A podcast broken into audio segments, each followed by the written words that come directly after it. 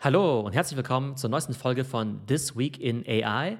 Auch diese Woche ist wieder wahnsinnig viel passiert in der Welt der künstlichen Intelligenz, sodass wir sogar zwei Folgen draus gemacht haben. In dieser Folge geht es vor allem um folgende Themen. Einmal die Nvidia Keynote. Dort hat ja der CEO von Nvidia die ganzen neuen Features und Plattformen vorgestellt. Dann werden wir über ChatGPT sprechen. ChatGPT bekommt jetzt nämlich Plugins. Das geht so in Richtung App Store. Und dann wollen wir auch darüber sprechen, was Google im Augenblick macht oder eben nicht macht, weil das im Augenblick so ein bisschen untergeht. Auf jeden Fall ist das unsere erste Folge von This Week in AI. Und dann machen wir nochmal einen speziellen Deep Dive zum Thema Kreativtools, wo wir über die neueste Software von Canva und auch Adobe sprechen werden. Hallo Thomas. Hey Theo, ja, wie gesagt, viel passiert diese Woche mal wieder. Im Moment geht es ja irgendwie immer Schlag auf Schlag, hat man den Eindruck. Wahrscheinlich, ja, äh, entwickelt man mit AI auch neue AI-Tools. Deswegen geht das jetzt einfach exponentiell schnell. Fangen wir doch mal mit der Nvidia Keynote an. Hat viel Aufsehen erregt und was waren denn da die Highlights davon? Das Spannende ist ja, dass wir überhaupt über solche Nvidia Keynotes sprechen. Normalerweise schaut man sich ja maximal so eine Apple Keynote an, weil es natürlich so ein Consumer-Event ist und man natürlich wissen möchte, okay, welches neue iPhone gibt es jetzt, welches neue MacBook oder welche neue Apple Watch.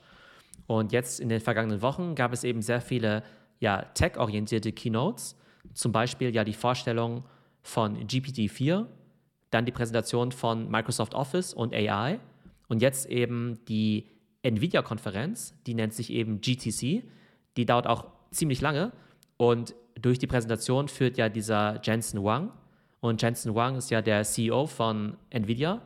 Und diesen Namen sollte man sich auf jeden Fall mal merken. Ne? Also genauso wie wir uns ja in der Vergangenheit mit Steve Jobs auseinandergesetzt haben, mit Mark Zuckerberg, mit dem Jeff Bezos.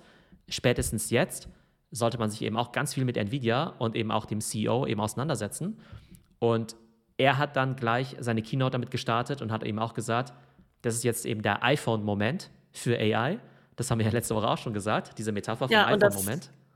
Genau, und das hat er auch wortwörtlich so gesagt. Also nicht irgendwie umschrieben oder so, sondern er hat es wortwörtlich so gesagt, das ist jetzt der iPhone-Moment. Und man muss natürlich auch sagen, für ihn ist es halt gerade echt eine fantastische Situation, weil ihm natürlich alles total in die Karten spielt. Und klar war Nvidia vor zwölf Monaten auch schon eine riesen Tech-Company.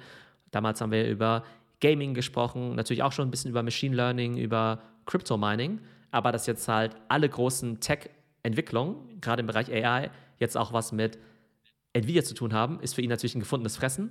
Und ich glaube, in der Keynote hat er ungefähr 48 Mal das Wort ChatGPT erwähnt. Also der weiß natürlich auch, dass jetzt dieser ChatGPT-Boom natürlich auch enorm seiner eigenen Firma hilft.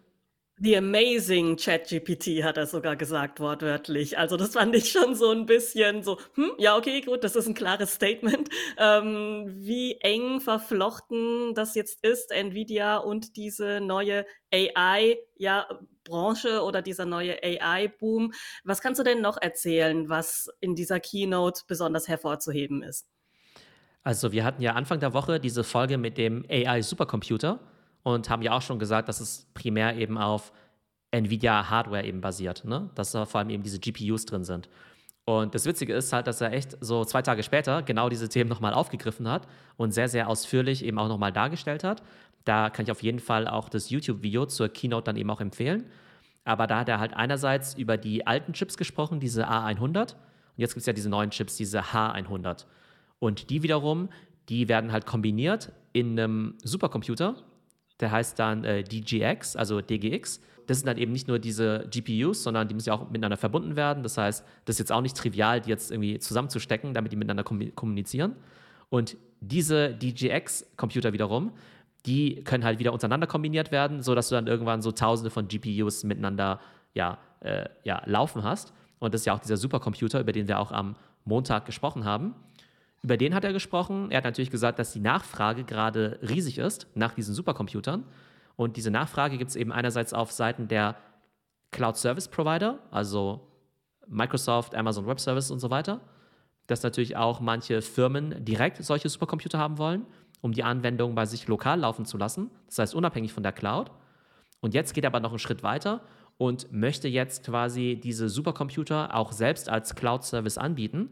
Das heißt, nicht nur die Hardware jetzt irgendwie an Amazon Web Services verkaufen, sondern auch direkt einen Cloud Service, wo er ein Stück weit vielleicht auch sogar in den Wettbewerb tritt mit seinen Cloud-Partnern, also mit Microsoft und Amazon. Das heißt, Nvidia versucht gerade strategisch von der Wertschöpfungskette so ein paar Stufen nach oben zu gehen. Also nicht nur diejenigen, die halt die Hardware bauen und die Services sollen bitte sehr die anderen anbieten, sondern die wollen jetzt eben auch in den Servicebereich reingehen. Also quasi vom Zulieferer zum Anbieter. Genau, dass sie eben nicht nur die Komponenten anbieten, sondern eben auch noch Plattformen anbieten. Und diese Plattformen sind natürlich jetzt total relevant im Bereich Generative AI, aber eben jetzt nicht nur für, weiß nicht, für Kunst oder Bilder oder ChatGPT, sondern er hat eben auch schon Plattformen angekündigt, zum Beispiel für medizinische Forschung, auch im Bereich Industrial Metaverse, das nennt er dann das Omniverse, wo es eben darum geht, auch digitale Zwillinge, Digital Twins, zum Beispiel für BMW zu bauen, dass du eben deine Fabrik komplett dann eben auch äh, nachbilden kannst äh, in so einer Oder Umgebung. vorplanen, ja. mhm. Ja, genau, ja, weil du kannst ja nicht, ähm, also es geht ja auch ganz viel um Simulationen, dass du halt weißt, okay, wie würde denn zum Beispiel eine Rakete sich jetzt im Weltraum verhalten oder wie würde denn so eine Fabrik aussehen? Das heißt, im Prinzip seine These, er ist natürlich so ein bisschen befangen, seine These ist, in Zukunft werden wir alles mit wahnsinnig viel Daten machen. Extrem viele Sachen werden eben auch in Echtzeit generiert werden. Ne? Also nicht nur sozusagen abgerufen von irgendwas Bestehendem, sondern eben in Realtime Generative, also Generative AI. Und dafür braucht man natürlich halt den einen Player, der gerade 95% Marktanteil hat. Von daher ist er natürlich irgendwie extrem bullish und dementsprechend hatten sie da irgendwie auch so zig verschiedene Announcements, ähm, wo es eben nicht nur um die beschriebenen Supercomputer ging, ähm, sondern natürlich auch um diese neuen Plattformen. Und ich glaube, da müssen wir tatsächlich nochmal einen eigenen Deep Dive machen, um nochmal drüber jeden zu sprechen, Fall, ja. was machen eigentlich diese Plattformen, was ist jetzt eigentlich Picasso, was genau macht das Omniverse. Aber ich glaube, man kann auf jeden Fall festhalten, die Nvidia Keynote ist halt gerade extrem wichtig. Nvidia ist ein ganz zentraler Bestandteil von diesem AI-Ökosystem und eben jetzt nicht nur mit ihren Superchips und ihren Supercomputern, sondern eben zunehmend auch mit ihrer Plattform. Kommen wir zu unserem nächsten Thema, ChatGPT Plugins. ChatGPT war ja jetzt ein ziemlich abgeschlossenes System. Das Model war ja bis 2021 aktualisiert und man hatte jetzt keine große Möglichkeit, irgendwelche Informationen zu anderen Systemen auszutauschen. Ist das jetzt anders mit diesen Plugins? Also dieses ChatGPT-Ökosystem entwickelt sich einfach unfassbar schnell. Ich glaube, die meisten, die wären auch super happy noch damit gewesen, das normale ChatGPT zu nutzen mit der 3.5-Version für die nächsten zwei Jahre. Das wäre aus meiner Sicht immer noch sensationell gewesen. Und jetzt haben sie ja auf verschiedene Arten nachgelegt. Einerseits eben mit GPT-4, dann ja auch der Integration von GPT-4 eben in Bing. Und jetzt gibt es ja so ein ganzes Ökosystem von natürlich Apps, die die GPT-API benutzen oder irgendwelche Chrome-Plugins, ähm, die natürlich eben auch GPT-Services dann eben auch anbieten. Und jetzt geht eben ChatGPT den nächsten Schritt mit den Plugins. Und das kann man sich so ähnlich vorstellen wie so ein App Store. Wir haben ja vorhin über den iPhone-Moment gesprochen, der AI. Der iPhone-Moment ist dann eben ChatGPT. Und jetzt gibt es eben den App Store-Moment. Das bedeutet, wenn du jetzt auf die ChatGPT-Webseite gehst, dann findest du eben nicht nur den normalen Chatbot, sondern eben auch bald diese Plugins. Das ist jetzt noch nicht an alle User ausgerollt. Und da kannst du jetzt eben verschiedene Applikationen wählen, unter anderem auch einen Web-Browsing-Mode. Das heißt, du kannst jetzt eben auch auf aktuelle Informationen eben zugreifen. Und das bedeutet eben nicht nur, dass du jetzt einfach Sachen eingeben kannst und dann darauf hoffen kannst, dass er dir aktuelle Informationen liefert, sondern du kannst auch einfach sagen, ich gehe jetzt auf eine Webseite und analysiere mir jetzt, was in der Webseite drin steht. Oder das heißt, du kannst jetzt auf eine Webseite einfach gehen und einfach nur eintippen, fassen wir das Ganze mal zusammen. Also das bedeutet, ChatGPT hat jetzt Internetanschluss. Ja, genau, aber eben nicht nur, dass du halt aktuelle Informationen quasi in diesen Chatbot eben reinbekommst, sondern dass ChatGPT im Prinzip dann auch wie so eine Art Co-Pilot dann eben auch agieren wird. Also so ähnlich wie das ja auch im Edge-Browser schon der Fall ist, dass du eben sagen kannst, ich gehe auf eine Webseite drauf und ich habe dann irgendwelche Menüleisten, um dann eben auch mit der Webseite selbst interagieren zu können. Also das wird, glaube ich, ein extrem äh, wichtiges Plugin sein, weil wir natürlich auch aktuelle Daten haben wollen. Dann gibt es aber auch andere spannende Sachen. Ähm, die haben dann einen Case gezeigt, wo ein User gerne ein Rezept haben wollte. Ne, irgendwie, such mir ein Rezept zu Thema XY. Und dann hat er eben nicht das komplette Internet durchsucht, sondern eben so ein Plugin benutzt und hat halt gesagt, suche jetzt innerhalb von so einer Rezepteseite. Ne? Und ähm, dann hat er eben basierend auf dem Inhalt von dieser Rezepteseite halt ein neues Rezept quasi kreiert. Also jetzt nicht einfach nur quasi ein bestehendes irgendwie rausgesucht. Und dann konntest du aber auch sagen, ich möchte jetzt diese Zutaten einkaufen und dann gibt es eben diese Integration mit Instacart. Instacart ist ja so ähnlich wie Gorillas in den USA, also eben auch so ein äh, ja, Grocery, Supermarkt, Delivery Service.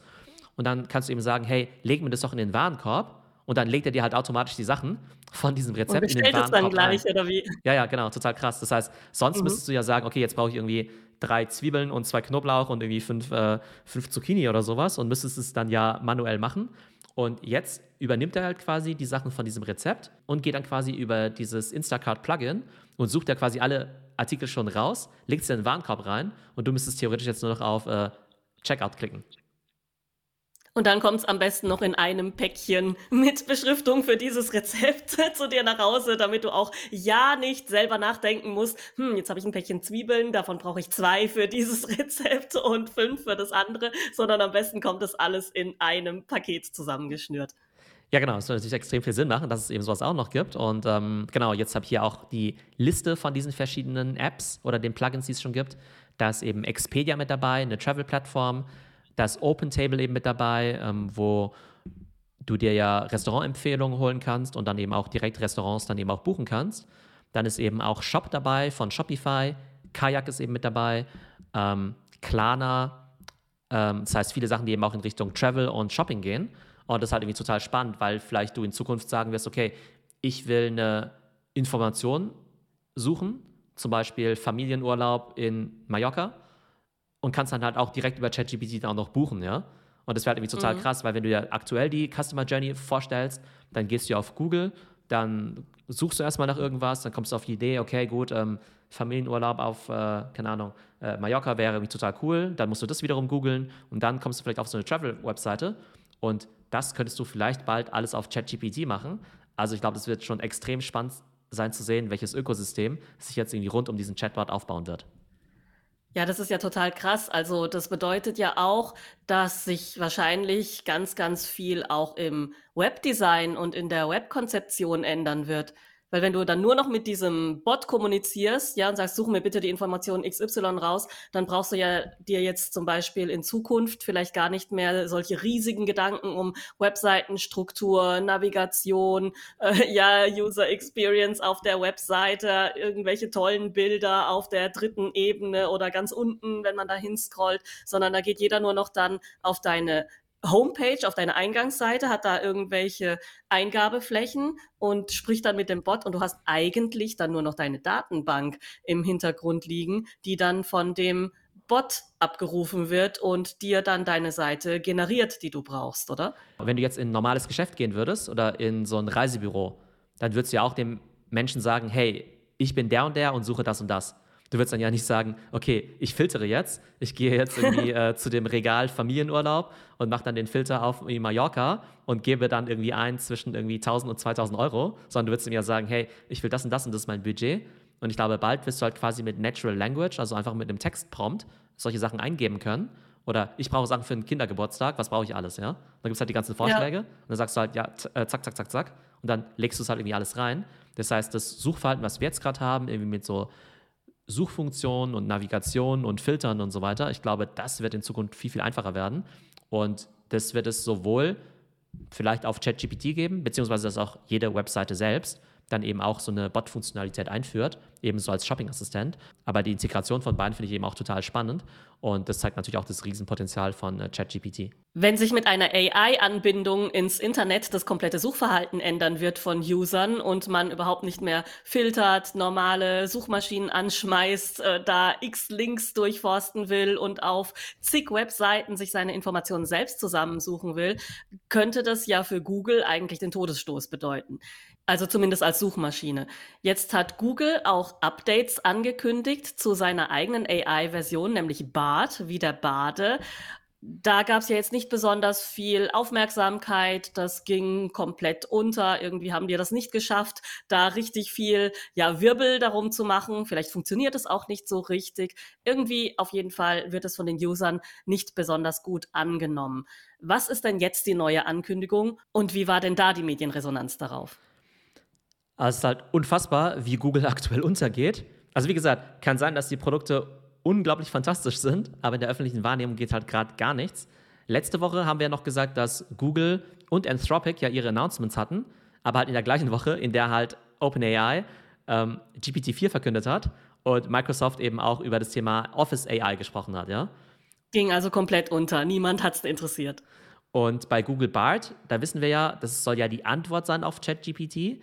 Und ne, da gibt es ja diese Situation, dass sie ja die Demos gezeigt haben und dann ist ja der Aktienkurs oder der, die Börsenbewertung erstmal um 100 Milliarden gesunken, weil es irgendwie so, äh, ja, weil da irgendwie Fehler drin waren. Und jetzt ist BART wohl im Beta zugänglich für manche Leute und man kann es wohl auch schon benutzen. Aber das Ding ist halt, okay, jetzt können es halt wieder, keine Ahnung, ein paar tausend Leute, ein paar zehntausend Leute halt benutzen, während halt ChatGPT schon 100 Millionen Leute benutzen. Und der Anreiz ist im Augenblick jetzt halt auch nicht besonders hoch, groß da jetzt irgendwie hinzugehen. Ja? Also klar, ich habe mich jetzt auch in die Warteliste eingetragen. Ähm, aber ich sitze Ja, aber allein schon Warteliste, das ist ja auch schon so eine Hürde. Ja, genau, ja. Also ich meine, zum Teil ist es halt berechtigt, weil du vielleicht sagst, okay, du willst erstmal austesten und du kannst es vielleicht nicht komplett jetzt auf 5 Milliarden Leute irgendwie ausrollen oder sowas, ne? Aber ich trage mich da ein und dann vergesse ich es irgendwie auch wieder und sage vielleicht irgendwann, ah ja, cool, jetzt äh, bin ich von der Warteliste runtergekommen und kann eben BART benutzen. So ein paar Tech-Publikationen wie The Verge oder TechCrunch haben es eben auch schon benutzt, haben gemeint, es wäre irgendwie schon ganz okay. Ähm, aber wäre jetzt halt von der Qualität her bei weitem noch nicht so gut wie ChatGPT. Von daher ist halt echt so die Frage, wo da so die ja, Daseinsberechtigung sein wird.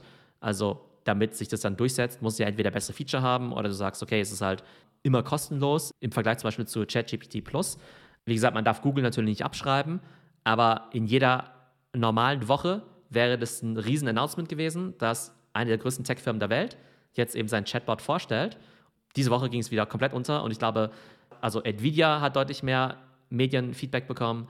Natürlich die ChatGPT-Plugins haben eben total für Furore gesorgt und Bart ist ein bisschen untergegangen. Aber natürlich, sobald es mal verfügbar ist, will ich natürlich auch gerne mal Bart austesten und dann werden wir auch darüber berichten, wir auch drüber. wie da genau. wirklich so der äh, Head-to-Head-Vergleich zwischen diesen Apps eigentlich ist.